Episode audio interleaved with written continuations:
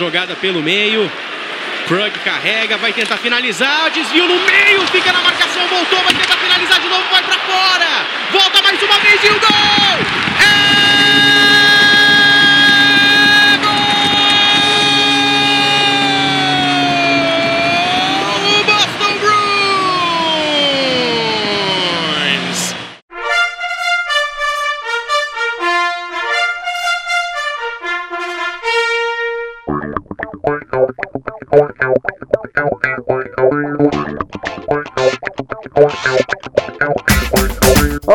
todos que estão ligados no Time Out, sim, mais um episódio do Time Out, a sua pausa aqui no site do Primeira Descida para ficar por dentro de tudo que acontece das principais ligas norte-americanas, NFL, MLB, NBA, NHL e claro, as suas versões tupiniquins, as ligas dessas modalidades aqui no Brasil, e por enquanto nenhuma está acontecendo, obviamente, por conta da pandemia de coronavírus, né, pela qual o mundo está encarando, mas lá nos Estados Unidos eles estão com condições bem melhores do que a nossa, financeiramente falando, né? Não necessariamente em relação ao combate da, do Covid-19, eles estão realizando algumas competições, montaram algumas bolhas, cada liga montou a sua e em especial a NHL vai tendo sucesso na sua que está lá no Canadá realizando as partidas decisivas. Primeiro aí,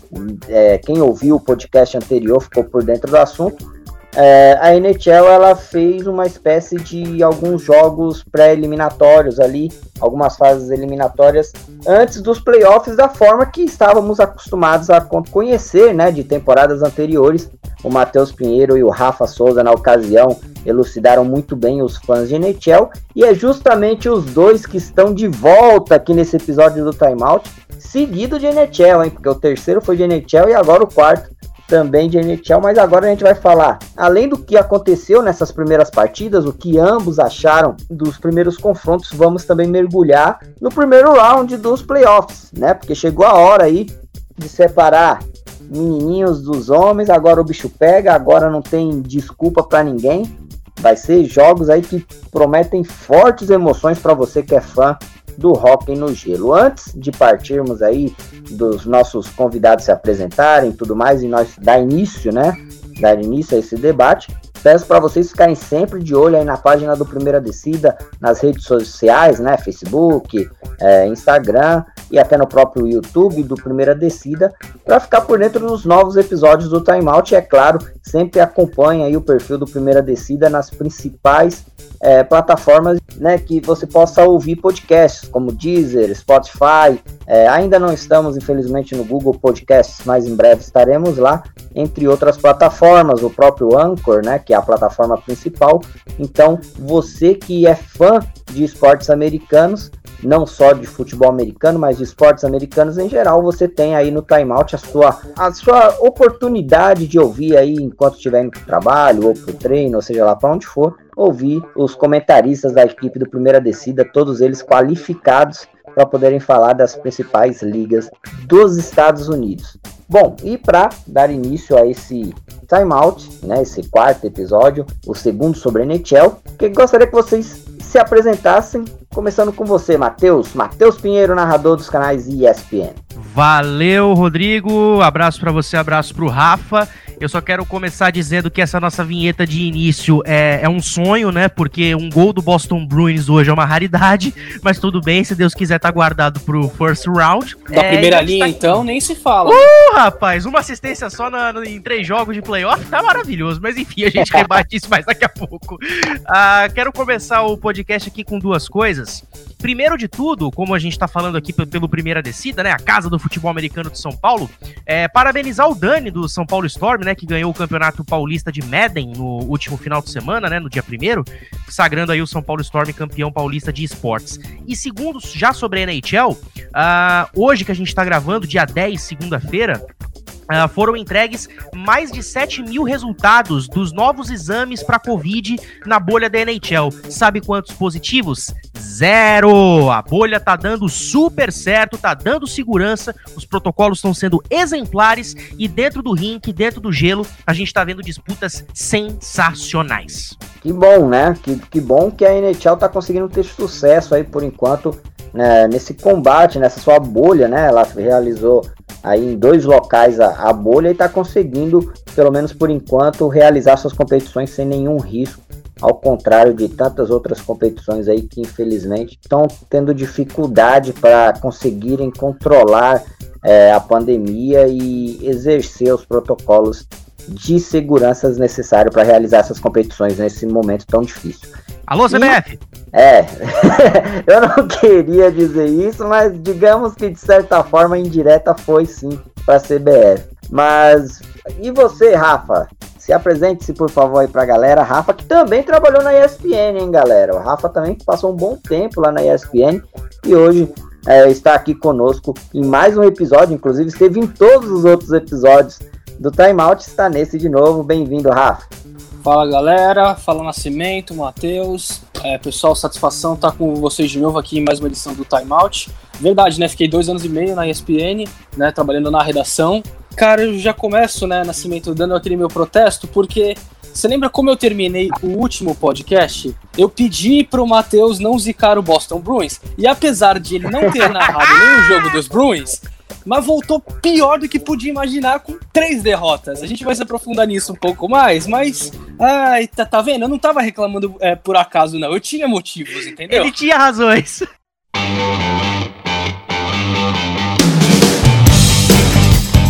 Vamos mergulhar aí agora no, nos, nas nossas pautas, né?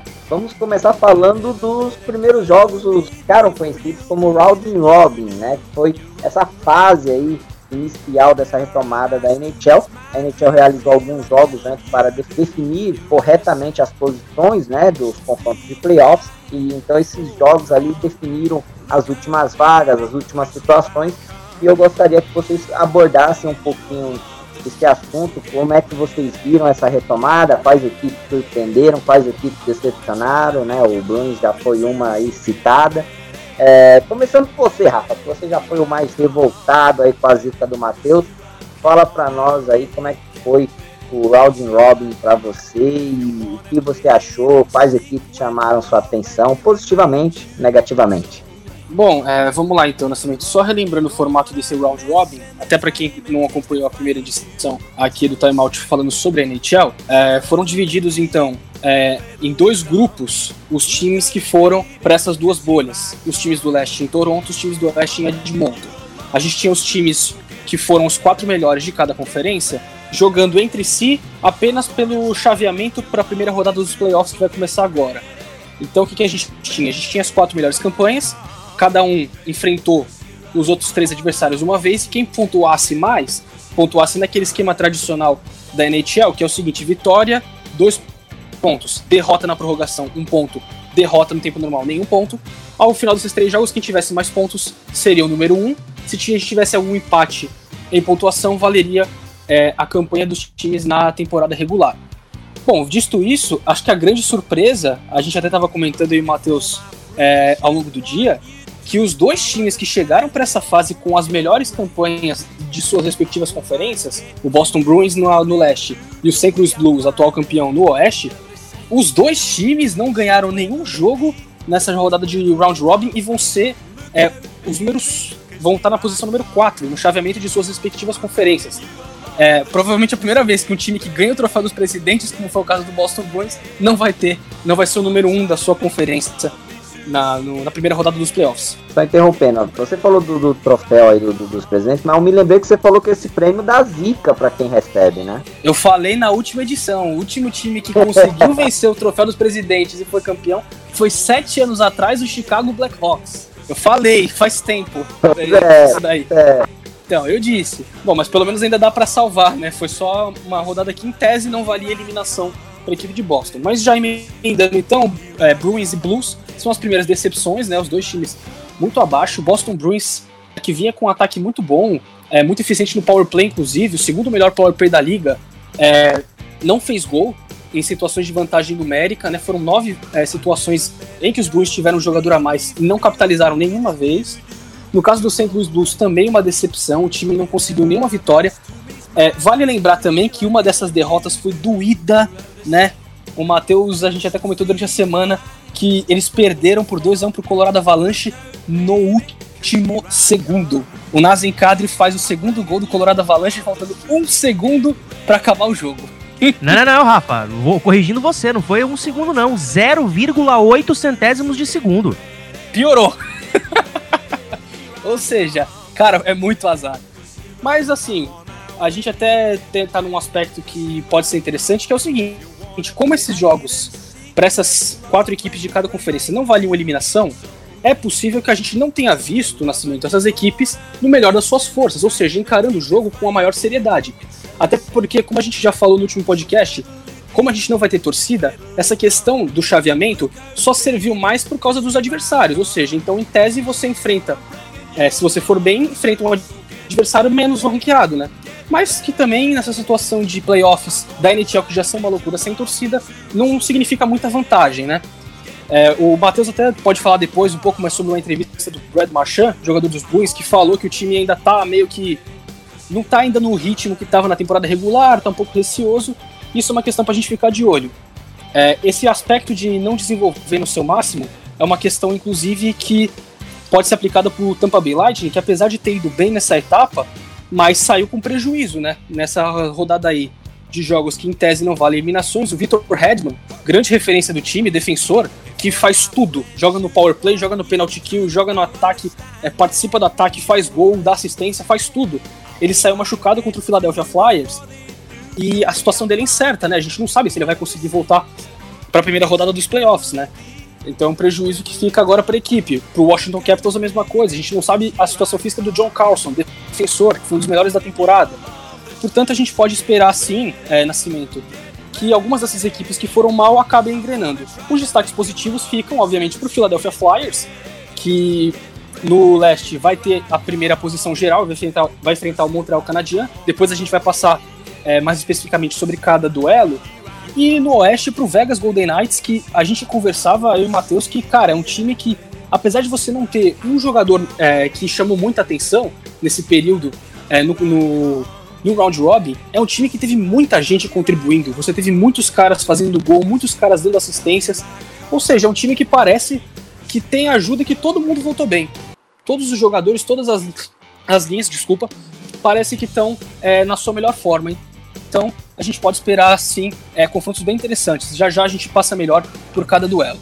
É, Nascimento, e se a gente for pegar o que foi esse round robin, é, foi um round literalmente preparatório, né? Porque a gente, eu, eu, tenho certeza que todas as equipes, todas as oito equipes, as quatro do leste, as quatro do oeste, não, nem toda, é, todas elas, em 100%, eu acho que ninguém jogou todo o hockey que sabe jogar.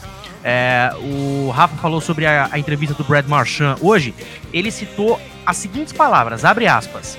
É, esses jogos são da pré-temporada, vamos chamá-los assim, fecha aspas. Ou seja, o Boston Bruins parece que está escondendo o jogo. Parece que agora sim que o, o time, a partir de amanhã, terça-feira, dia 11, né, no contra o Hurricanes, parece que vão começar a jogar o que sabem. E se começar a jogar o que sabem, finalmente a primeira linha pode aparecer.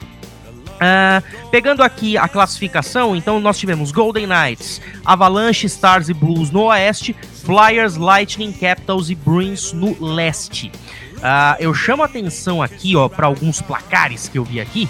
Uh, começando pelo leste, que eu vi aqui, ó, o Bruins perdendo de 4 a 1 para os Flyers, depois perdendo de 3 a 2 para a equipe do Lightning de uma forma bem doída. Uh, e ontem até esboçou uma reação contra o Capitals, mas no fim das contas perdeu por 2 a 1 Do outro lado, no Oeste, o que me chama a atenção é o Dallas Stars, porque muita, é, muita, teve muita discussão no Twitter, é, com algumas contas que eu acompanho, de que muitos times estavam vendo Dallas como a menina, do, a menina dos olhos para poder enfrentar. Ah, não, que desses times aí, Dallas pode ser aquele que vai dar o melhor matchup pra gente.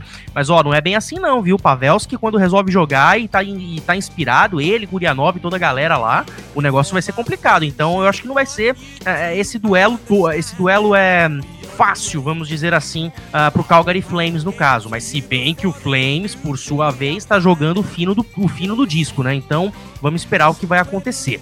Uh, sobre o que o Rafa falou do Vegas Golden Knights, cara, é incrível como é um, um coletivo que tá dando certo. Se eu tivesse que destacar um jogador, só um deles. Eu destacaria o. O Jonathan Marchessault. Só ele eu destacaria. Vai, se tivesse que pegar só um destaque. Uh, mas de resto, vai, a gente tem aí de repente o Alec Martinez jogando bem, o Paul, uh, o Paul Stastny também, que tá jogando bastante, teve aí é, duas assistências. O uh, enfim. Oi. Só no Vegas Golden Knights é legal a gente destacar também que o Mark Stone tem jogado muito bem, e ele foi um dos caras que a gente até citou no podcast, no último podcast, de caras que termina, terminaram a temporada regular machucados e tiveram esses quatro meses aí para poder se recuperar de suas lesões. Ele voltou muito bem. Com certeza. Então isso mostra que Vegas tem um, assim, tem um hype justificável agora para esse primeiro round, né? Uh, então, assim, do round robin, cara, o que a gente pode destacar é isso. Muitas equipes esconderam seu jogo. O Bruins deixou claro que escondeu seu jogo. Uh, eu, o Blues até esboçou boas jogadas, mas ainda tá, pode fazer mais mas equipes como Flyers, Avalanche e Golden Knights, a gente já tem mais ou menos uma ideia do que vão apresentar daqui para frente. Então eu creio que vão ser duelos muito interessantes, os duelos que envolvem Vegas, que envolvem Colorado e que envolvem Filadélfia. Olha, vai ser, vão ser duelos bem interessantes e lembrando que agora no first round Uh, a série volta para nove jogos. É, nove jogos não, minto, desculpa. A série volta para sete jogos. Então, vai ser uma vitória aí de muita paciência, persistência e, e disputa muito física no gelo. Vai ser um first round, assim, engraçado, porque nós tivemos nomes, uh, nós tivemos times e nomes de jogadores, né, que saíram agora no round qualificatório que a gente não esperava. Daqui a pouco a gente passa aí alguns deles, então isso prova que essa temporada, esses playoffs estão reservando boas surpresas.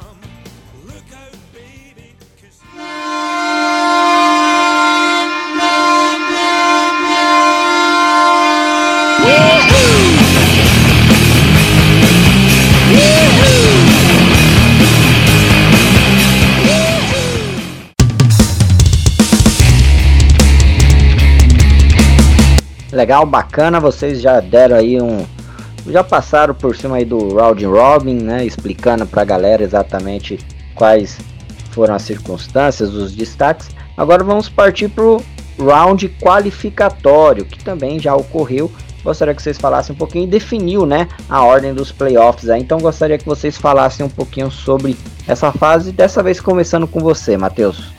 Olha, a gente teve apenas um jogo 5 realizado, uma única série que foi para cinco jogos, que foi entre Toronto Maple Leafs e Columbus Blue Jackets. E a piada nunca morre, né? Se a música de Sandy Júnior fala que no outono é sempre igual, a gente pode dizer que na NHL no inverno é sempre igual, as folhas caem no final, né? Essa piada é clássica. Uh, e tivemos apenas uma varrida que foi a varrida do Carolina Hurricanes para cima do New York Rangers. Eu confesso que essa série me deixou decepcionado, porque no, é, enquanto a temporada tava, tava rolando em março, Panarin, Zibanejad, Uh, e toda a galera do, do Rangers, cara, estavam jogando super bem. O Zibanejad era um dos grandes nomes da NHL, marcando gol adoidado em todos os jogos. O Panarin concorrendo ao, ao Hart Trophy, mas chegou nos playoffs, desapareceram.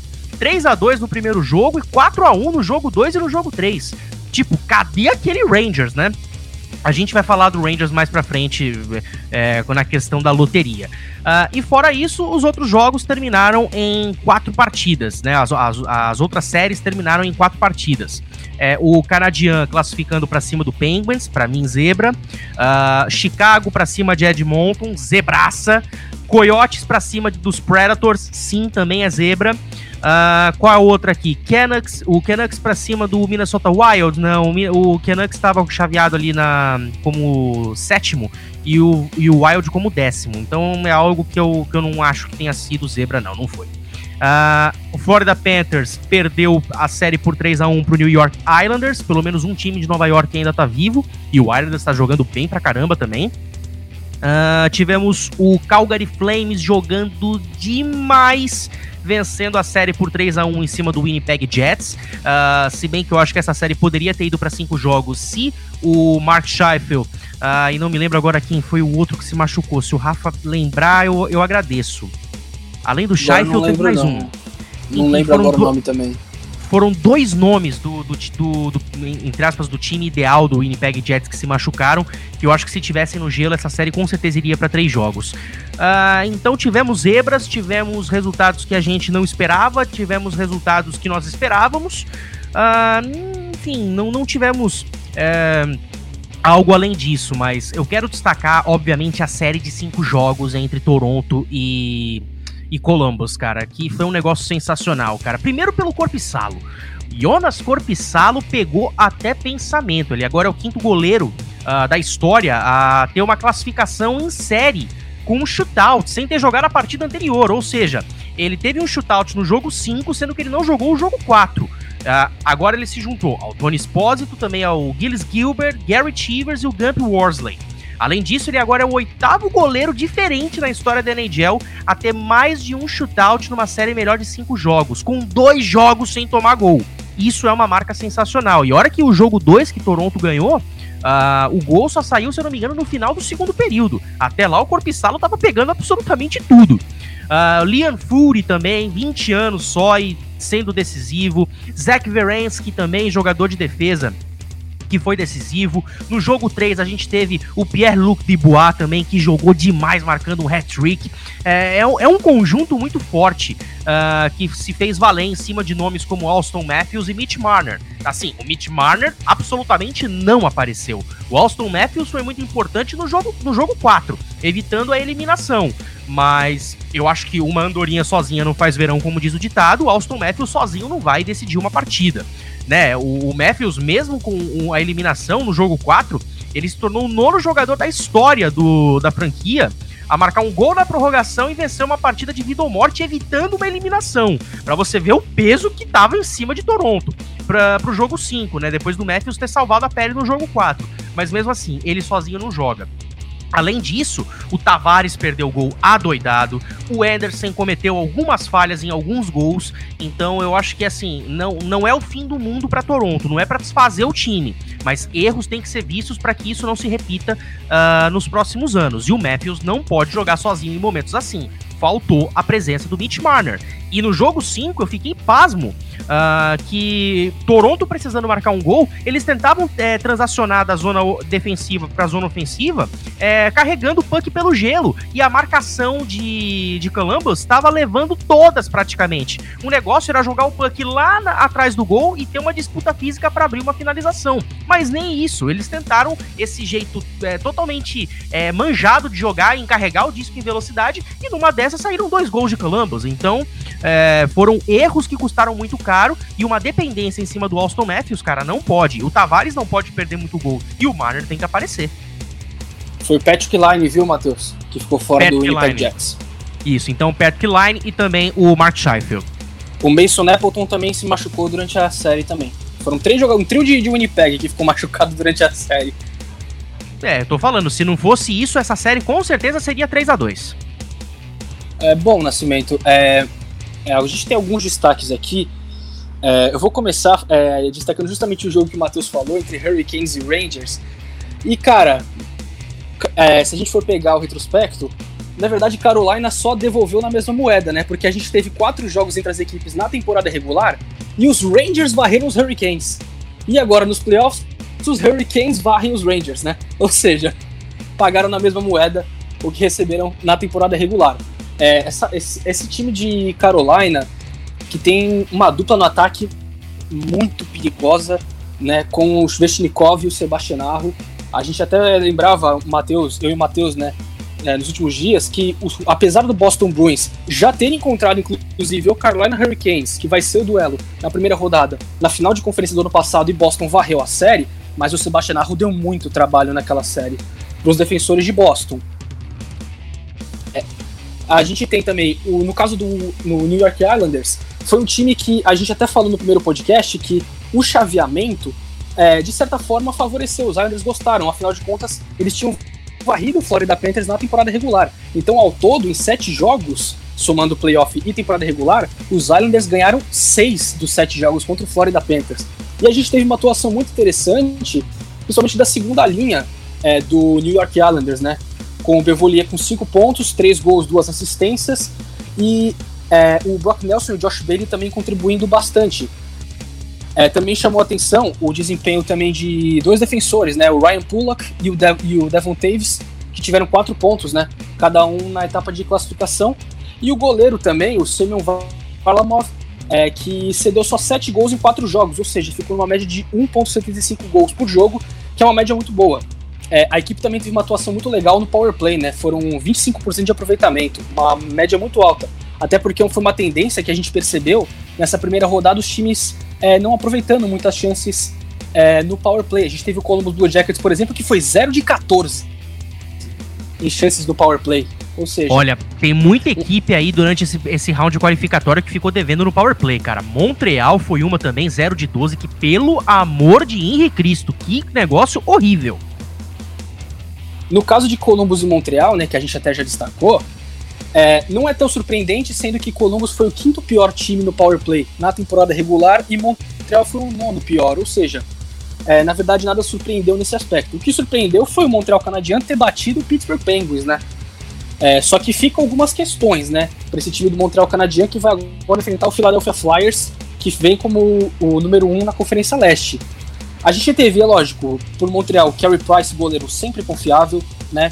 Dificilmente é, ele, ele não aparece. O problema é que é o seguinte: a gente teve muita contribuição da equipe de Montreal vindo dos seus defensores, né? Como o Jeff Petrie e o Shea Weber, que foram muito bem nessa série, né? O Weber fez quatro pontos e o Petrie três durante esses quatro jogos contra o Pittsburgh Penguins. Só que a primeira linha, principalmente, ficou devendo. A gente teve o Brandon Gallagher em quatro jogos, só um ponto. E o Thomas Tatar não pontuou nada, saiu zerado dessa e vamos série contar também, contra Rafa, o Pittsburgh e, Penguins. E vamos contar também que teve uma mudança nessa primeira linha, né? O Phil Dano, que jogava com, no, no, centro dessa primeira linha, foi passado para a terceira para jogar junto com o Paul Byron. E não lembro quem era o outro, tá anotado aqui num papel, inclusive. Deixa eu ver aqui. Era o Thomas Tatar aqui, o Joel Armia. Não, Joel Armia não. O Lekonen, o Lekonen, que inclusive marcou gol no jogo 4. Leikonen, Paul Byron e o Dano jogando no centro da terceira linha. Deu certo essa, essa mudança, principalmente pro jogo do Dano.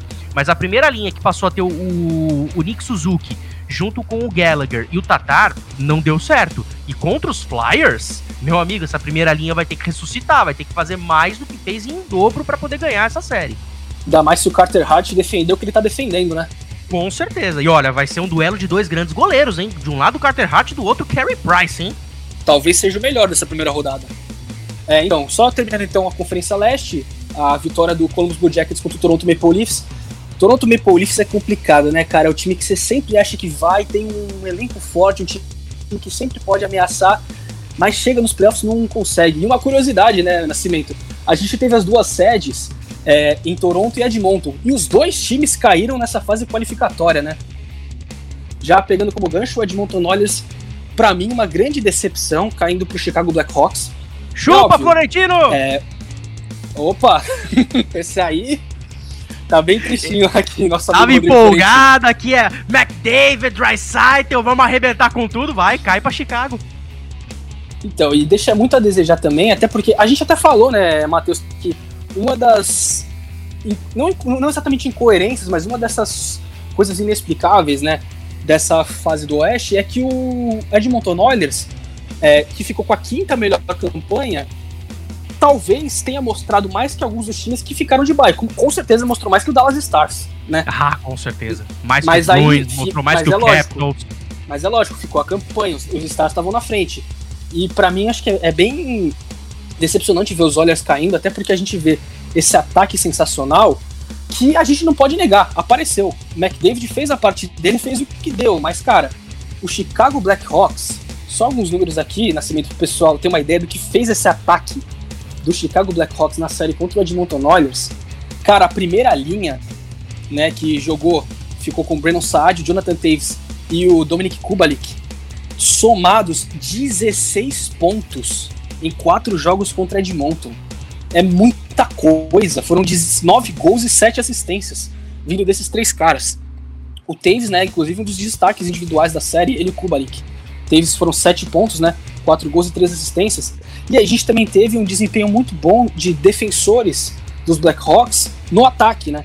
No caso, Duncan Keith, né, das principais referências do time, né, que foi campeão também já com o Chicago Blackhawks, é, apareceu com quatro assistências e o Olimata, né, ex-jogador do Pittsburgh Penguins, contribuindo com dois gols e duas assistências, né, ou seja, uma produção muito legal vinda de defensores. E o Corey Crawford, que, cara, a gente sabe que ele vai aparecer em playoff com um jogo é, salvador, com atuações boas, né? Ele, inclusive, no jogo que fechou a série para Chicago, fez 43 defesas.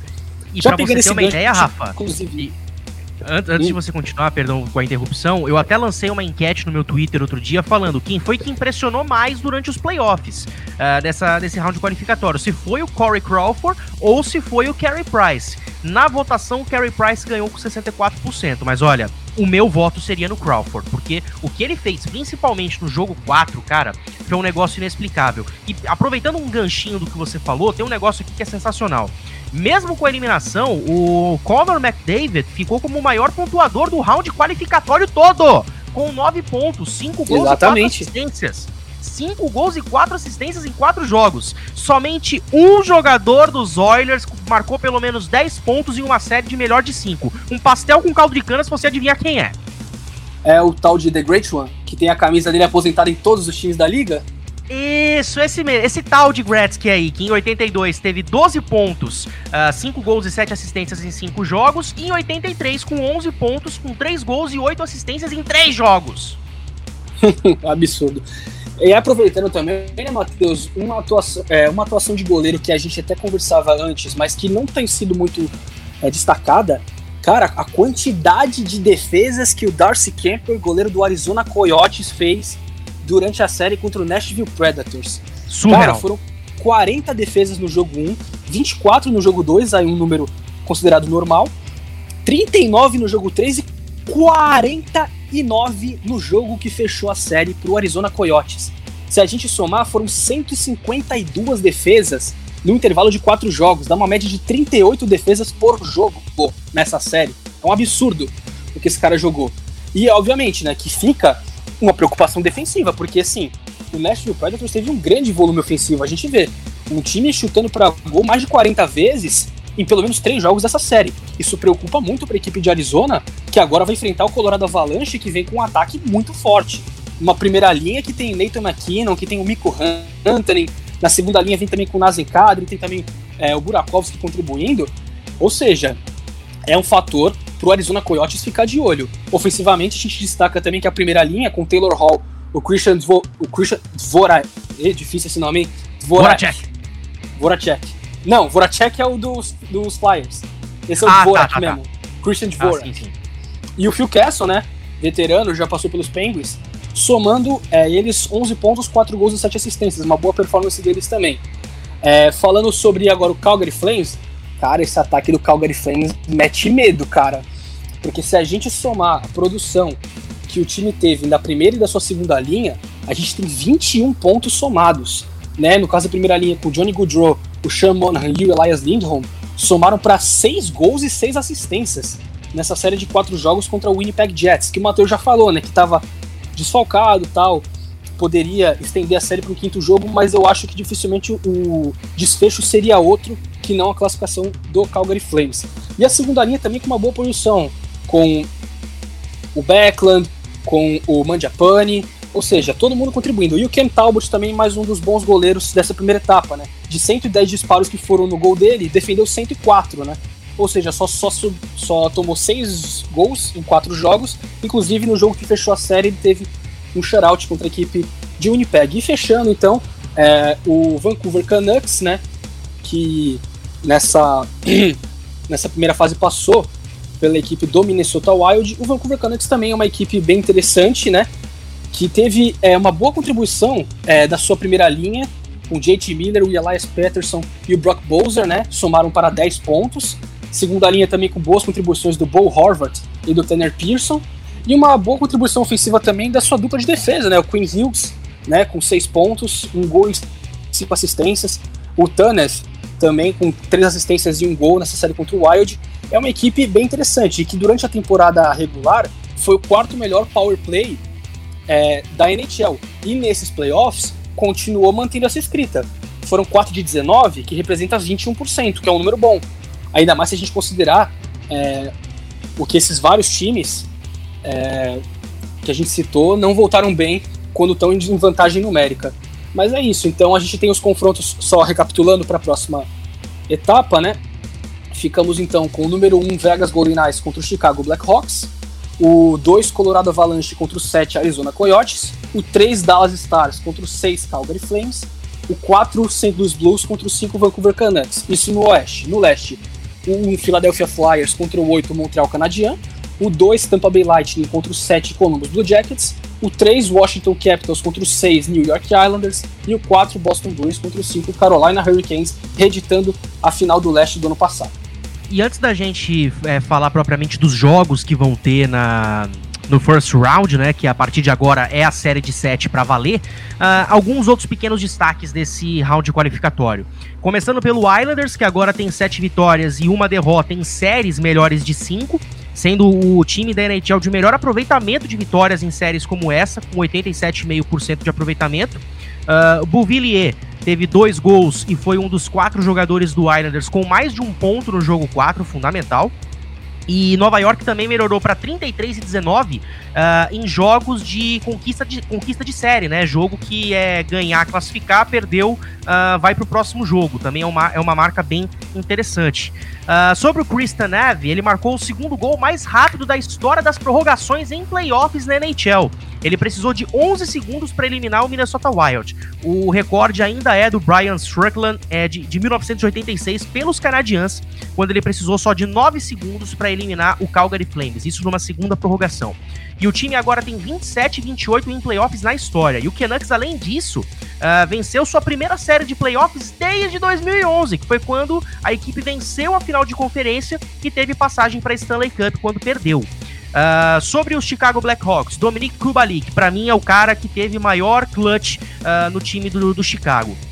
É o quarto rookie da história dos Blackhawks a marcar um gol de classificação e uma série, é, juntando-se aí ao Darius Sutter em 1980, o Steve Larmer em 1983 e o Jeremy Honick em 1989. Uh, ah, pegando aqui também mais destaques, né? Eu já falei do McDavid no, na, no jogo do no jogo do Edmonton, né, contra Chicago, Arizona, primeira série de playoffs vencida desde 2012, quando chegou na final de conferência. Uh, mas o que aqui nós temos também, Corpissalo teve dois shutouts em 37 jogos durante a temporada regular de 2019 e 2020, encerrou a série sem sofrer gols, fazendo 28 defesas no primeiro jogo e 33 no jogo de domingo da série.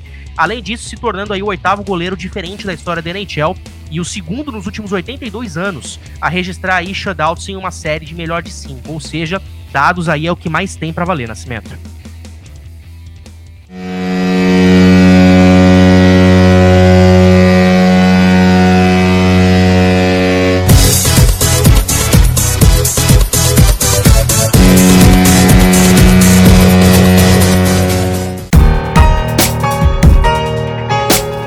Legal, bacana.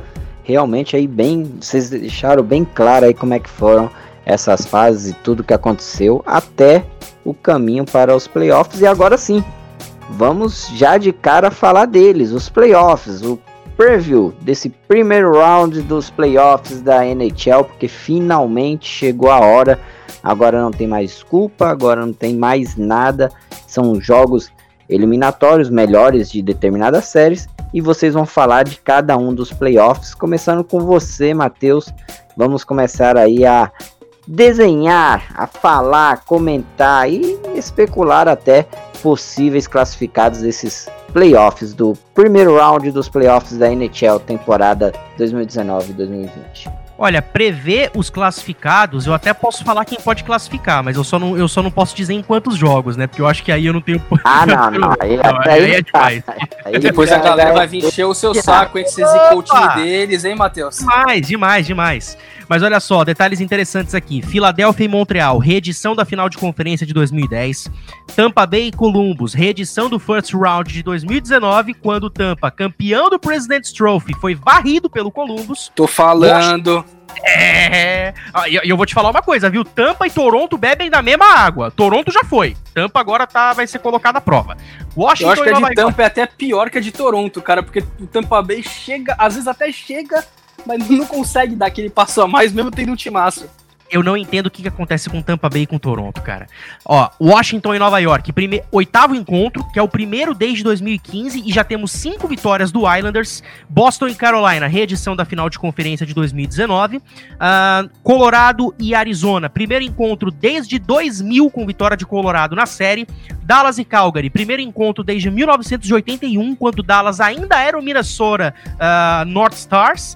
É, St. Louis e Vancouver, quarto encontro. O primeiro desde 2009 e em todas as séries anteriores, vitória de Vancouver. O único confronto inédito, Vegas Golden Knights e Chicago Blackhawks. Ah, e uma informaçãozinha para não deixar, pass é, não deixar passar é, sobre o round qualificatório: alguns nomes que já foram eliminados: Leon Draisaitl, Connor McDavid, Sidney Crosby, Evgeny Malkin, Artemi Panarin, Mitch Marner, Alston Matthews. Quer mais? Listinha pesada essa, hein? Porra! Uh, bom, então se a gente for pegar aqui o nascimento retrospecto entre esses duelos na temporada regular, a gente tem é, a maioria das séries elas tiveram é, pelo menos três confrontos entre as equipes. A gente lembra que são equipes todas da mesma conferência, então elas se enfrentam pelo menos três vezes. A questão é que alguns dos duelos acabaram não acontecendo, porque como a temporada foi encurtada, alguns estavam para acontecer no final da temporada, né? Mais alguns jogos, né? Então, por exemplo, Boston e Carolina acabaram se enfrentando só uma vez durante a temporada regular é, e os Bruins levaram a melhor nesse jogo. Mesmo caso também é, do que a gente teve é, no confronto entre Tampa Bay Lightning e Columbus Blue Jackets, que foi uma vitória do Tampa Bay Lightning na prorrogação, né? Ou seja, um duelo que foi bem equilibrado. Outro duelo que foi bem interessante pelo equilíbrio na temporada regular foi entre os Blues e os Canucks, né? A gente teve uma vitória dos Blues e duas dos Canucks, né, em três jogos. Só que detalhe, uma dessas vitórias de Vancouver foi no shootout e a vitória dos Blues foi na prorrogação, ou seja, a gente pode esperar partidas bem longas nesse confronto. Falando especificamente do que esperar para cada jogo, é, a gente tem, no caso do Philadelphia Flyers, acho que entra com favoritismo considerável contra o Montreal Canadien. Como a gente já destacou aqui, o Montreal Canadien precisa ter uma produção ofensiva mais constante. Não dá para ficar dependendo de pontuação dos seus defensores e de partidas espetaculares do Carey Price, ainda mais contra um time de Filadélfia que vem num ataque numa crescente, um ataque que está melhorando e que tem o Carter Hart, goleiro, vindo numa fase muito boa, com jogos espetaculares agora no round robin, ou seja, um time que vem motivado. E vem motivado até porque é, dos quatro times que se classificaram, Philadelphia entrou como quarto e vai sair como primeiro, né?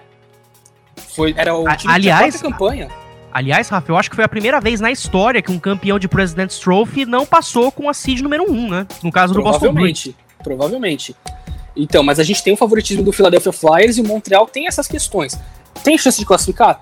Todo mundo tem. A gente não precisa ficar é, repetindo todas as vezes o quão imprevisível são o, os jogos de pós-temporada da NHL, né? A gente já lembrou que Tampa Bay, ano passado, o campeão do Troféu dos Presidentes, foi varrido na primeira rodada por Columbus, né? Nesse mesmo duelo.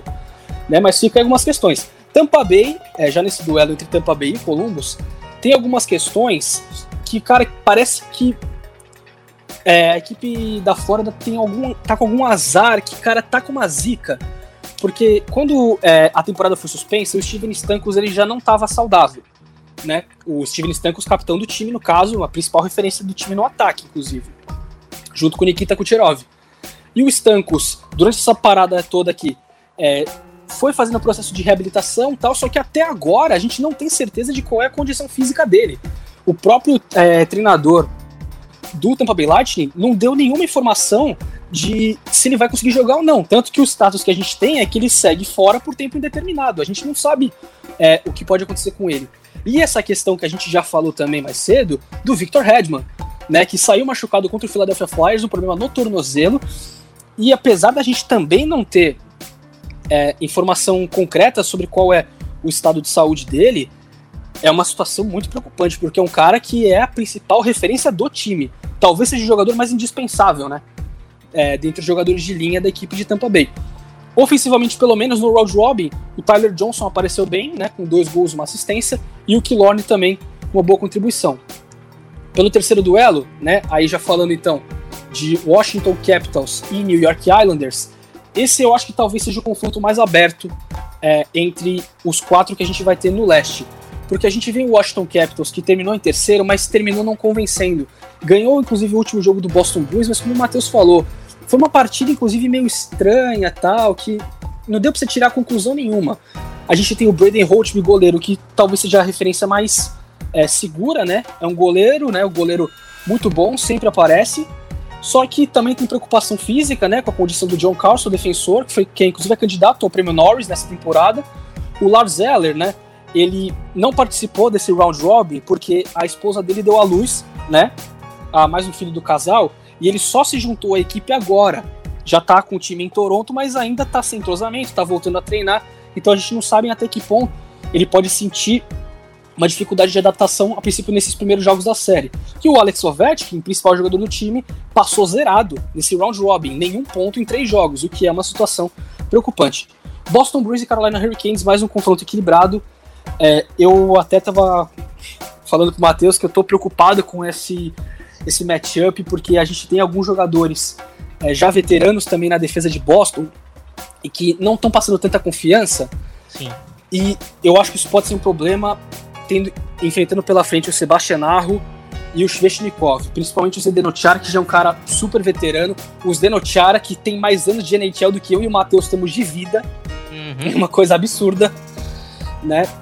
Então, uma coisa que preocupa para essa série, ainda mais visto que o Arro e o Sveshnikov foram muito, muito bem nessa série contra o New York Rangers. O Doug Hamilton, defensor, é, já tá treinando com o time, né? Ainda não se sabe também se ele vai conseguir jogar, até porque ele veio de uma fratura na fíbula em janeiro, né? Uma lesão grave. É, se a temporada não tivesse sido interrompida, ele não teria conseguido voltar a treinar, né? Então fica essa questão aí. Mas a equipe de Carolina também vem com uma participação sólida dos dois goleiros, né? O Peter Mrazek com duas vitórias na série contra Nova York, né? Em 50 disparos a gol ele defendeu 47, ou seja, foi muito bem.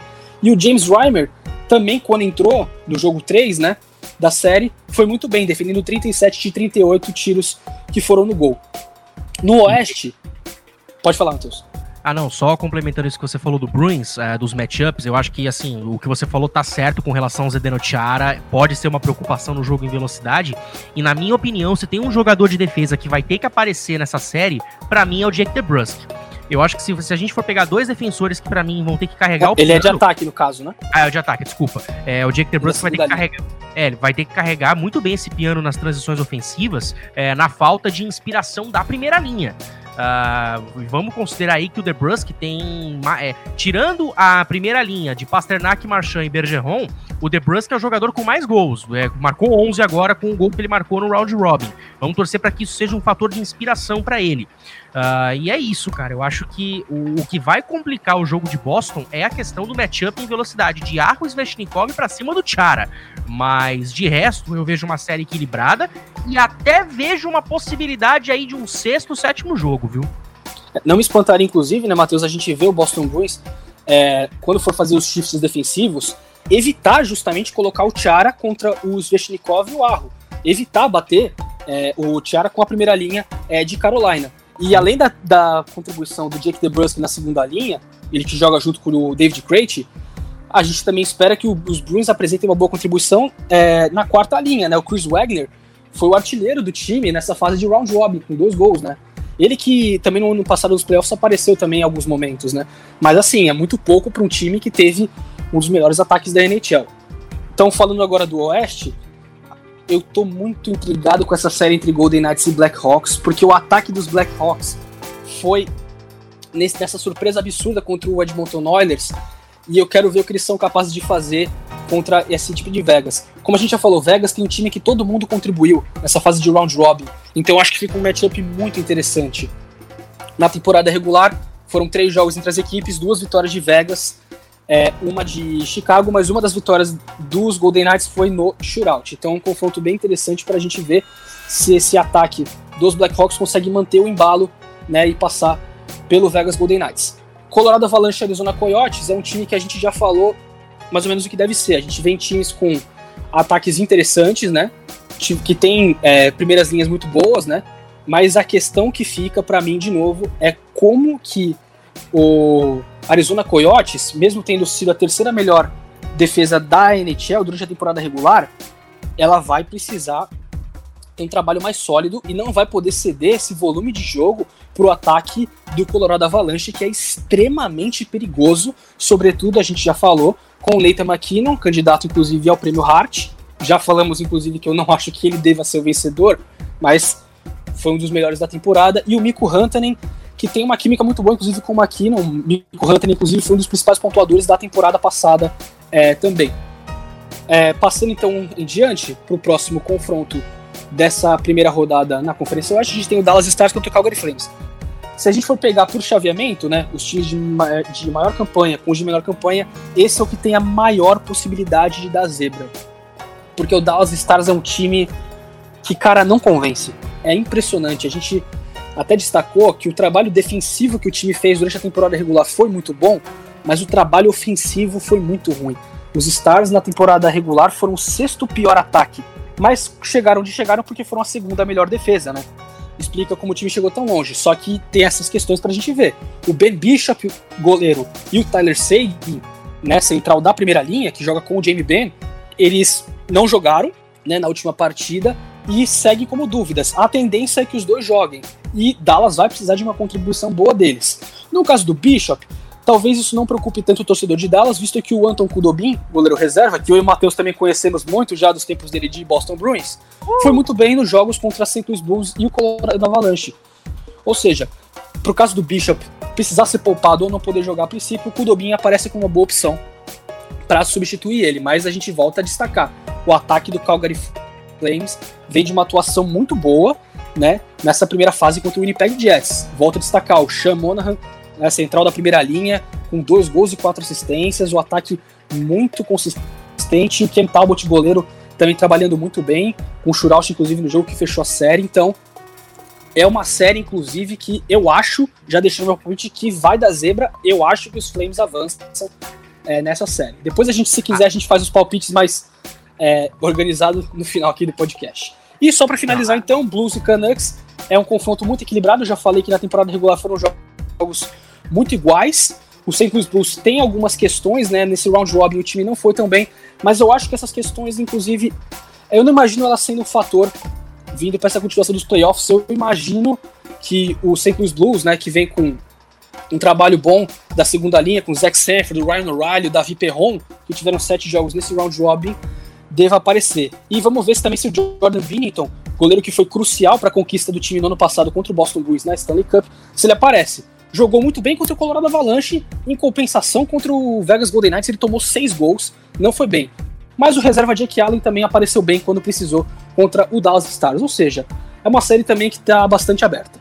É, eu acho que se a gente for pegar da, da, das séries de todas as conferências, para mim, Islanders e Capitals, Flames e Stars e Blues e Canucks, para mim, vão ser as mais equilibradas. É, e eu quero pegar, eu quero destacar aqui algumas partidas, começando justamente por Capitals e Islanders com algumas informações. Primeiro, uh, vai, ser o, vai ser o oitavo jogo, né? A oitava vez em que as duas equipes vão se enfrentar. Washington tem aí 2 e 5 nas séries anteriores, sendo que venceu o seu último confronto em 2015. O Niklas Backstrom lidera aí os Capitals com seis pontos nos playoffs na carreira contra o Islanders. São seis pontos, três gols e três assistências em sete jogos, enquanto o Derek Brassard é quem lidera o caminho para os Islanders com 14 pontos acumulados, jogando com os Rangers e os Penguins. São quatro gols e 10 assistências em 20 partidas. É, descendo agora para Bruins e Hurricanes, uh, os Bruins eles garantiram aí a quarta campanha perdendo todos os jogos do Round Robin, vão reeditar essa final de conferência, uh, que foi aí numa série de quatro jogos, foi, foi uma varrida, não foi? Se eu não me engano, não lembro de cabeça agora. 4 a 0 para os Bruins na final de conferência. 4 a 0 uh, ah, melhorando aí o retrospecto. Uh, quem tá liderando em pontos essa série é o Patrice Bergeron, com 3 gols e 5 assistências, são 8 pontos em 11 jogos, uh, sendo, que ele sendo que ele teve 3 gols e 2 assistências contra a Carolina nos playoffs do ano passado, e o Brad Marchand, teve 2 gols e 3 assistências, ambos com 5 pontos. já do outro lado, a gente tem aí o Jake Gardner, que supera os jogadores de Carolina com 9 pontos nos playoffs na, né, na carreira contra Boston. É um gol e, nove, e 8 assistências em 20 jogos, todos uh, com o Toronto Maple Leafs. Uh, Stars e Flames. é o segundo confronto de playoff e o primeiro com cada franquia em sua localização atual. Lembrem-se que o Calgary Flames já enfrentou o Dallas Stars quando o Dallas Stars era Minnesota uh, North Stars. Uh, o Corey Perry é quem lidera uh, pro Stars em questão de pontos nessa série. São cinco, no... são cinco gols e nove assistências em 14 jogos. Aliás, em 16 jogos, todos pelo Anaheim Ducks. Uh, e nenhum jogador atual do Calgary enfrentou, enfrentou Dallas nos playoffs. E o outro jogo, que é Blues e Canucks, o Troy Brewer é quem tá liderando aí os Blues em pontos é, é, contra os Canucks em playoffs. É, são apenas 3 em 16 jogos, mas todos eles pelo Chicago Blackhawks. Enquanto do outro lado é o Anthony Russell, que tá liderando aí a, em pontos essa série, que é apenas um gol em 7 jogos, e isso jogando por Dallas e é o único jogador dos Canucks com pelo menos um ponto na pós-temporada contra os Blues. Uh, lembrando que o Blues está tentando aí essa uh, esse objetivo, né, de ser campeão seguido, assim como foi o Pittsburgh em 91, 92, 2016, 2017 e Detroit em 97 e 98. Uh, ah, vão ser séries bem equilibradas, na minha opinião. Eu acho que agora a gente pode abrir os palpites, né? Eu acho que é uma boa a gente já começar a palpitar aqui com as coisas. Eu, como eu falei, só lembrando, vou... Matheus, só uma coisa, lembra... a gente sempre fala, né, que os times canadenses vêm naquela zebra, né, de, daquela zica de não conseguir, né, é, ganhar a Stanley Cup, né? E só lembrando, né, que, sim, então, e só lembrando que foram três. A gente entrou nos playoffs com seis times do Canadá e três já foram embora logo nessa primeira rodada, né? Toronto caiu para Columbus, né? A gente teve a Edmonton caindo para Chicago e Winnipeg caindo para Calgary, ou seja, só sobraram de times canadenses no leste apenas o Montreal Canadiens, né, que vai enfrentar os Flyers, e no oeste a gente vai ter ainda o Vancouver Canucks, né, que vai enfrentar os Blues, e o Calgary Flames enfrentando os Stars.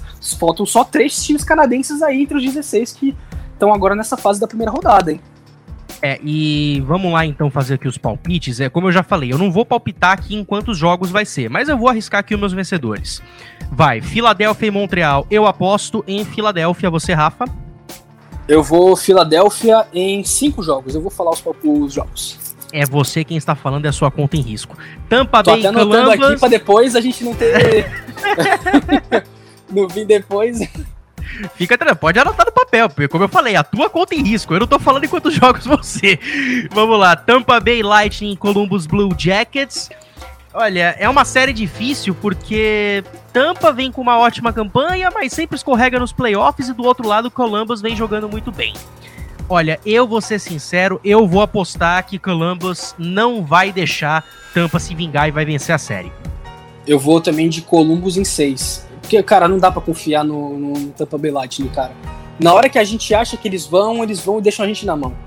Então, é, eu acho que Columbus é um time que deve dar menos brechas, inclusive. Vem num momento muito bom também do, do Corpsola, então eu acho que Columbus leva Aliás, é um grande goleiro, um duelo de goleiros também, né? A gente lembra o, o Corpsola contra o Vasilevski, né, Matheus? A gente vai ter nessa Sim. série. Mais um pra gente ficar de olho. O Vasilevski, que na minha opinião vai ser o vencedor do prêmio de melhor goleiro contra um Corpissalo que tá pegando tudo desde que começou os playoffs. Washington Capitals e New York Islanders. Cara, essa vai ser complicada, porque o Islanders tá jogando muito bem e vai que o Washington tá dando uma de Boston e tá escondendo o jogo. Vai ter a volta aí do Lars Eller, como você bem falou. Olha, eu, eu, eu tô até propenso a dizer em quantos jogos podem ser. Eu acho que vai dar Washington em seis jogos. Eu vou apostar nos Islanders em sete. Olha, aí sim, hein? gostei. Agora vamos para Boston e Carolina. Olha, eu vou dar aqui duas visões: a visão clubista e a visão é, não clubista. Se for para ser clubista é, e concordar com o que o Marchand falou de que a equipe escondeu o jogo e que foi só uma pré-temporada do round robin, eu vou apostar Boston em quatro jogos. Mas se, se, se a gente for analisar que não vai haver essa melhora e Carolina jogando o que tá jogando, eu continuo apostando em Boston, mas em sete jogos. É, então, eu vou ficar com Boston também em seis. E, cara, o seu clubista tá realmente muito confiante, né? Porque, cara, eu não consigo ver de forma alguma os Bruins varrendo os Hurricanes, cara, como o é. seu lado clubista tá vendo, mas... É, é, é, é, o que eu falei, cara, eu tô, eu tô confiando na palavra do Marchand. Posso começar os do Oeste então, Matheus? Opa, vai lá. Vamos lá então. Vegas e Blackhawks. Eu vou de Golden Knights em 6. Eu acho que o Chicago Blackhawks vai conseguir dar trabalho, vai conseguir roubar em uns dois joguinhos, mas no final acho que o conjunto do Vegas Golden Knights vai prevalecer e o time vai classificar em seis jogos. Na minha opinião, vai dar Vegas em cinco jogos. Beleza. Então 4 é, 4 a 1 você, 4 a 2 eu, né? Vamos lá, Colorado e Arizona. Cara, as questões de defesa do Arizona eu acho que são consideráveis, né? A defesa, no caso, foi muito bem durante a temporada regular, mas se ceder esse mesmo volume para a equipe é, do Colorado Avalanche, eu não consigo ver dando certo. Eu vou de Avalanche em 6. Eu vou de Avalanche em 5. Cara, eu acho que cedo ou tarde, essa, esse volume ofensivo que os ataques adversários vão ter vai acabar castigando os coiotes. Mas acho que a gente mesmo assim pode ver boas atuações é, de novo do Kemper. Com certeza. Bom, vamos lá. Dallas, Dallas Stars e Calgary Flames. Eu já falei que é a maior chance de varrida, de varrida não, de zebra. E eu vou confirmar essa zebra. Eu vou colocar Calgary em 5. Eu vou colocar Calgary em 6. Só tô, tô, registrando aqui os meus. Os seus eu não tô conseguindo acompanhar agora, porque tá complicado, mas. Tudo bem. Beleza, tô, os meus estão aqui. Calgary em 5 aqui. E para fechar então, Blues e Canucks, né? Eu vou. Cara, essa série me intriga muito, mas eu vou de St. Louis Blues em 6 jogos. Cara, eu vou de St. Louis Blues em 7 jogos. É bem possível. Foi muito equilibrado durante a temporada regular. Os dois times têm pontos muito fortes e pontos a se preocupar. Eu acho que é bem possível. Então, só recapitulando os meus palpites aqui, Matheus. Vamos lá, no Oeste. Vegas em 6, Colorado em 6, Calgary em 5, St. Louis em 6. No Leste, Philadelphia em 5, Columbus em 6, Islanders em 7, Bruins em 6. É, eu acabei falando que eu, que eu não ia falar o número de jogos, mas aqui, na medida que a gente foi falando, a gente foi dando aqui o palpite. Então vamos lá. Os meus palpites no leste. Uh, Filadélfia em 5 jogos. Uh, Columbus e Tampa, eu vou de Columbus. É, é, é vou de Columbus em 5 jogos. É, Washington e Nova York, eu vou de Washington em 6 jogos. Boston e Carolina, sem o lado clubista, eu acho que vai dar Boston em 6 jogos. Agora no Oeste, uh, Vegas e Chicago, para mim vai dar Vegas em 5 jogos. Uh, Colorado e Arizona, para mim vai dar Colorado em 5 jogos. Calgary e Dallas, para mim vai dar Flames em 6 jogos. St. Louis e Vancouver, para mim vai dar Blues em 7 jogos. A gente acabou concordando bastante em quem passa, mas a gente discordou bastante em como passa, né? A gente é. teve só um palpite que a gente discordou, que você acha que vão passar os Capitals e eu tô apostando é, nos Islanders aqui, mas a gente, em questão de jogos, aí a gente variou bastante, né?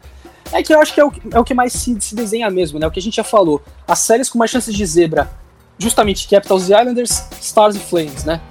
E ó, vamos destacar o seguinte aqui antes que eu esqueça, hein? As transmissões dos canais ESPN nesta semana pelo menos até sexta-feira, jogos que vão acontecer em português. Terça-feira, seis e meia da tarde, o jogo 1 um de Dallas Stars e Calgary Flames. Uh, narração do Ari Aguiar, comentários do Thiago Simões, eu estarei de stand-by nesse jogo. E na quinta-feira, o jogo 2 entre Carolina Hurricanes e Boston Bruins, com o Renan Couto, Thiago Simões, e eu também estarei lá, como sempre, de stand-by. Uh, pro fim de semana. Peço encarecidamente que você não zique o Boston Bruins. Grato. É, eu, eu, eu não sou o titular. Se quer reclamar, reclame pra Renan Couto. Mas você eu tá estarei lá. Na... O que me preocupa é isso, você tá lá. O problema não é você tá na pensa... você tá lá. Pensa pelo lado bom, eu, eu, não falei que podia dar Boston em cinco jogos, ou seis jogos, não, agora nem eu lembro de cabeça agora. Então, mas aí só jogo... aumenta a sua capacidade de zicar. Aí que tá o problema. É, é mas, mas pelo menos eu posso... o seu lado clubista tá esperando uma varrida, aí que tá me preocupando demais isso, cara. Não é, não, não é que o meu lado clubista tá falando que a gente vai varrer. Eu tô confiando nas palavras do Brad Marchand. Ele falou, pra gente isso foi uma pré-temporada. Eu quero acreditar nesse infeliz. Mas vamos lá, vamos pra cima, Boston. Pelo amor de Deus, eu não quero zicar de novo. Então, só repetindo, terça-feira, seis e meia, Flames e Stars. E na quinta-feira, às, às nove da noite, eu acho, uh, vai ser o jogo 2 entre Hurricanes e Boston Bruins, Nascimento. Lembrando ainda, só Nascimento, que a princípio a gente ainda continua naquela, naquele esquema de separação, né? Os times do leste em Toronto, os times do oeste em Edmonton. A partir das finais de conferência, vai todo mundo se reunir em Edmonton.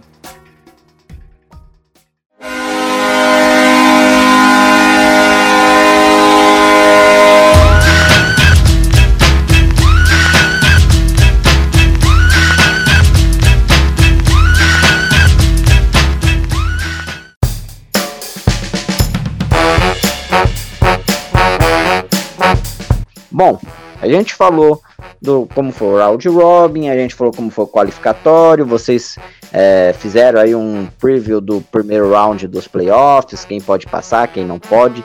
É, agora vamos falar um pouquinho, né? Passar rapidinho pela loteria do draft. Gostaria que vocês falassem um pouquinho sobre esse assunto. Começando com você, Rafa. É, Nascimento, esse formato de loteria, né? Pra galera que não tá muito acostumada, é basicamente o mesmo esquema que acontece na NBA. Você pega os times que estão eliminados é, dos playoffs, daí você monta uma tabela da liga de cabeça para baixo, ou seja, começando do time pior pro melhor. Só que qual que é o detalhe? Diferente da NFL, onde essa classificação é seguida à risca para de determinar as posições, a, o posicionamento né, de quem foi pior só interfere para você ter mais possibilidade de ter a primeira escolha. Porque existe um sorteio, né? E é o que acontece? As piores campanhas têm mais chances.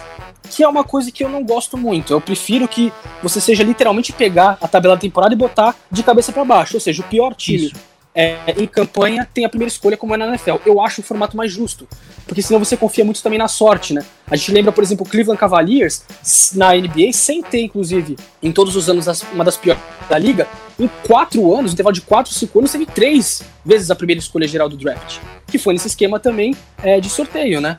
Então, assim, eu não gosto muito do formato, mas, bom, já que a gente teve esse formato, só informando então pra galera.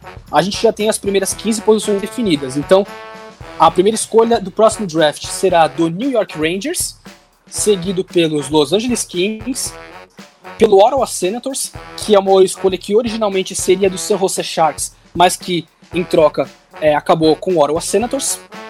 Um quarto, Detroit Red Wings, o time que teve a pior campanha, que é como eu falei, o time que teve a pior campanha vai ficar só com a quarta campanha, né? Então, é, não é uma coisa que eu acho muito justa. Em quinto, o Ottawa Senators, aí sim, com uma escolha que pertence originalmente ao Senators. Depois, em sexto, o Anaheim Ducks. Em sétimo, New Jersey Devils. Oitavo, Buffalo Sabres. Nono, Minnesota Wild. 10, Winnipeg Jets. 11, Nashville Predators. 12, Florida Panthers. Décimo terceiro, Carolina Hurricanes, que está nos playoffs, mas está com essa escolha porque ela originalmente pertencia ao Toronto Maple Leafs, mas foi para Carolina em troca. Décimo quarto, Edmonton Oilers. Décimo quinto, que pode ser ou Pittsburgh Penguins ou o Minnesota Wild. A questão que fica é o seguinte: o Pittsburgh Penguins tem sete dias para decidir se quer ou não é, dar essa escolha para Minnesota. Se eles escolherem manter essa escolha 15, então Minnesota vai receber a escolha da, de primeira rodada de Pittsburgh do próximo draft de 2021. Olha, é, o que fica de destaque nesse, nesse, nessa loteria que a gente teve nessa segunda-feira, né, que foi quando foi definido a, o New York Rangers como escolha número um, uh, foi o azar que teve o Toronto Maple Leafs. E, eu, e você vai entender o porquê. Se você for no meu Twitter, no 42matias, underline, eu coloquei um vídeo lá da hora que a bolinha do, do New York Rangers subiu para que o comissário da NHL pudesse faz, é, pegar a bolinha e anunciar que era o Rangers. Uma das bolinhas ameaça subir, mas vai embora. E era justamente a bolinha do Toronto Maple Leafs, cara. Os torcedores já estão com o coração na mão, chateados pela derrota pro Columbus e ainda tem que aguentar essa na loteria. Foi muito azar, muito azar. E detalhe que no último draft, uh, a equipe do New York Rangers teve a segunda escolha geral e pegou o Capocaco, né? O Capocaco que, se não me engano, joga na terceira linha agora da titular da equipe do, do New York Rangers. Foi a segunda escolha, um dos jogadores mais promissores, um finlandês aí que é muito jovem, é um ótimo prospecto. E a grande expectativa é que agora a escolha número um seja o Alex Lafreniere uh, que tem sido aí o grande destaque para esse draft. Então a gente fica imaginando aí que vai ter Panarin, Zibanejad, Capocaco e o Lafreniere. Uh, então o Nova York pode aí surpreender. Tem muita gente que fala que, ah, de repente, Nova York pode fazer uma troca meio maluca para pegar o Jack Eichel, mas eu não acredito muito nisso, até porque o Cap eu acho que não comportaria. Então eu creio que eles devam ir na segurança, vão na escolha do Alex Lafreniere uh, e vão montar um time muito bom para os próximos anos. E vamos pegar aqui as outras posições para a gente dar uma olhada. A gente teve Los Angeles Kings, Ottawa Senators e Detroit Red Wings. Cara, eu quero destacar uma coisa que eu falei com o Rafa anteriormente, é, em off aqui. Uh, se não fosse para ser o Detroit Red Wings, tinha que ser o Seattle Kraken, né? Que é o time que vai aparecer no ano que vem. Mas a gente sabe que para Seattle vai ter aquela história do Super Draft, que é quando eles vão fazer uma, uma pequena varridinha em todas as equipes para ter os seus jogadores. Uh, ah, para quem não sabe como é que funciona o Super Draft, vamos pegar, por exemplo, a posição de goleiro no Boston Bruins. Nós temos o Yaroslav Halak e o Tuka Haskell. Dentre esses dois jogadores, a diretoria e comissão técnica do Boston Bruins tem que escolher um para blindar, para proteger. Fala, não, esse aqui você não pega. Então vamos supor que eles, vão, eles façam essa blindagem no Tuka Hask. Isso significa que o Yaroslav Halak fica livre. E com isso, o Seattle pode chegar no Boston e falar: me dá o Halak. E o Halak vai. Uh, então a gente sabe que a questão do Super Draft vai aí colocar os jogadores para Seattle. Mas eu acho que se se não fosse para ser Seattle, tinha que ser Detroit e vice-versa nessa primeira escolha. Esse esquema do, da loteria colocando um time de playoff como escolha número um, eu não concordo, tô é, nessa opinião junto com o Rafa. É, essa questão ainda do, da, da, expansão é uma coisa que a gente ainda vai abordar mais para frente, com mais calma, né? Mas é basicamente esse processo. A gente lembra que o que, o que aconteceu com o Vegas Golden Knights foi justamente isso, né?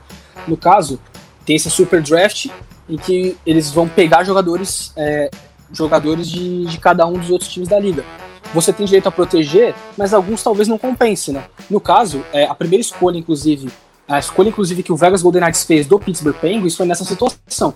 Os Penguins escolheram entre proteger o Matt Murray, que era calouro e vinha ganhando espaço no time, e o Flurry, que inclusive tinha sido campeão da Stanley Cup com a equipe, não foi protegido e o Vegas foi lá e, e pegou ele. Fleur, inclusive, continua no, no, Vegas Golden Knights até hoje. É uma questão que, assim, a gente vai explicar mais pra frente ainda, tudo que vai envolver o Seattle Kraken, depois com mais calma, assim que a temporada tiver acabado e tal. Mas é, é, é uma questão que vai acontecer é, eventualmente no futuro, nesse momento.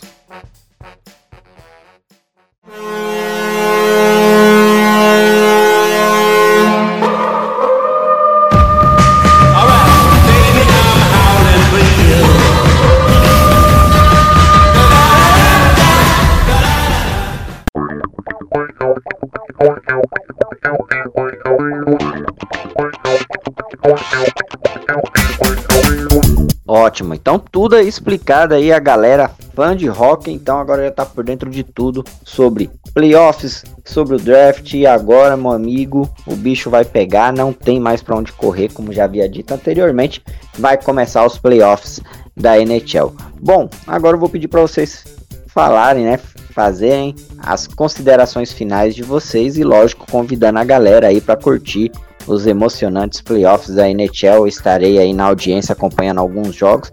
NHL é a única competição assim que é, é curioso, eu não tenho um time propriamente para torcer, eu simplesmente assisto porque eu gosto. Eu acho, principalmente essa fase de playoffs, eu acho que é, é uma das ligas onde não vou dizer que há um, um, maior equilíbrio, até porque vocês já falaram isso durante o podcast, que é de fato talvez da, da, das principais ligas é, norte-americanas, talvez seja mais imprevisível, mas eu, eu gosto que eu acho que na, é, os times eles deixam mais. Não sei se aflorada é a palavra certa, mas é mais notável assim o, o a pressão que os times passam pelos playoffs, assim, é, é algo incrível. É, quem quem não acompanha a NHL, quem não, não assiste, tem curiosidade, eu acredito que essa fase, que é a fase dos playoffs, ela é, a, é o melhor momento para você conhecer e aproveitar a NHL. Então é isso, amigos. Eu quero que vocês façam aí as considerações finais para os fãs de NHL, a galera que está ouvindo essa edição do Timeout. Começando por você, Rafa. Isso aí, pessoal. É, obrigado por, por acompanhar mais uma edição aqui do Timeout. É, mais uma vez, uma satisfação enorme estar aqui com vocês de novo.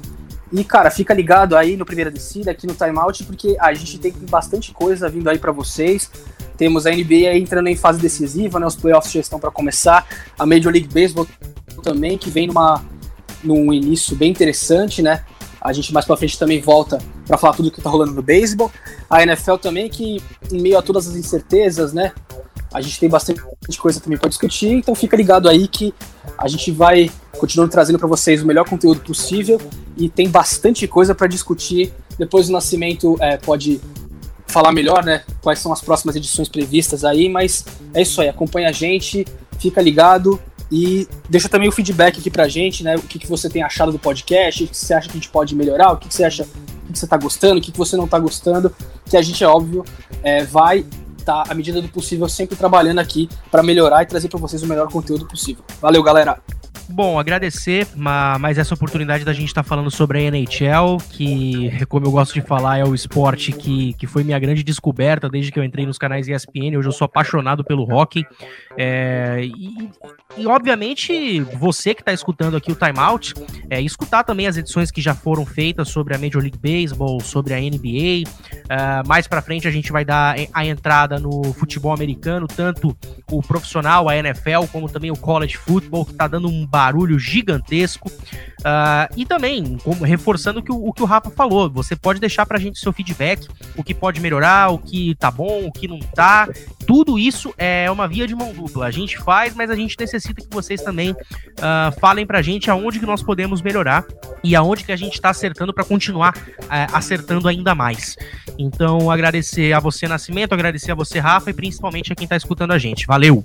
Pois é, galera, é exatamente isso que o Matheus falou, que o Rafa também abordou aí nas considerações finais. Você pode ajudar a formar o timeout, os próximos episódios, enfim, sempre deixem ali nos comentários pelas redes sociais é, do Primeira Descida a sua opinião a respeito do timeout, que podemos melhorar, o que podemos ajustar, sobre qual assunto de repente vocês têm é, curiosidade, porque a ideia não é só ficar falando das competições, é, fazendo a cobertura de, de jogos, mas também de assuntos que vocês acreditam que talvez é, seja relevante abordar uma abordagem diferente. Inclusive, ficam atentos aí que em breve teremos um podcast especial sobre a relação, por exemplo, do esportes com as modalidades, principalmente as ligas americanas. Nesse caso específico do nosso podcast, vamos abordar bastante o que aconteceu aí aqui no Brasil, né?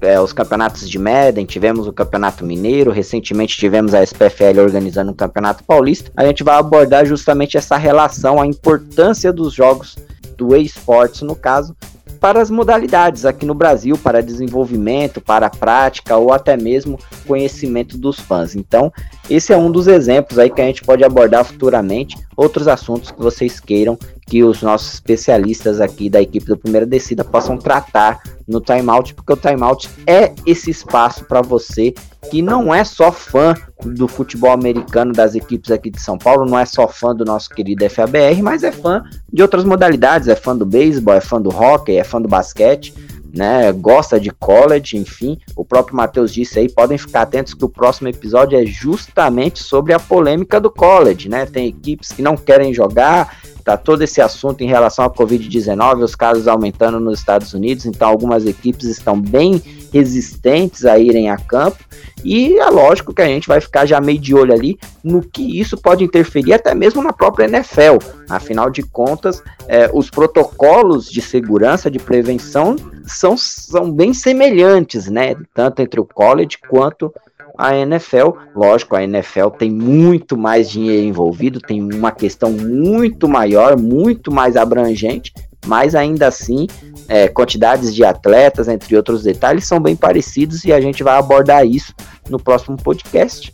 Sem falar que em breve teremos aí podcasts sobre a NFL e serão episódios cada um específico para cada divisão da NFL. Então, você fã de futebol americano, que obviamente acompanha a primeira descida, vai ter a oportunidade aí de ficar por dentro de tudo sobre a temporada 2020 da NFL, caso ela aconteça, né? Estamos todos aí na expectativa para ver como é que a NFL vai se posicionar diante de tantas mudanças que estão acontecendo nos últimos dias. Bom, eu agradeço a sua audiência até aqui. Sou Rodrigo Nascimento, me despeço desse episódio do Time Out. Hoje foi sobre a NHL. Ainda essa semana vai sair um episódio sobre college.